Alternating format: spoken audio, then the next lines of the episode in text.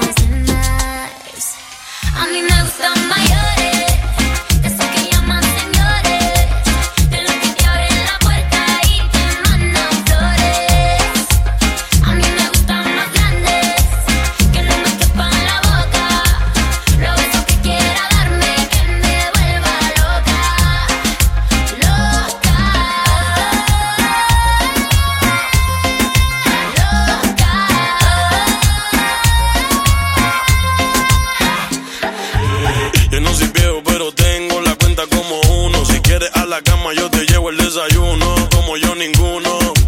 Un caballero con 21. Yo estoy puesto para toda tu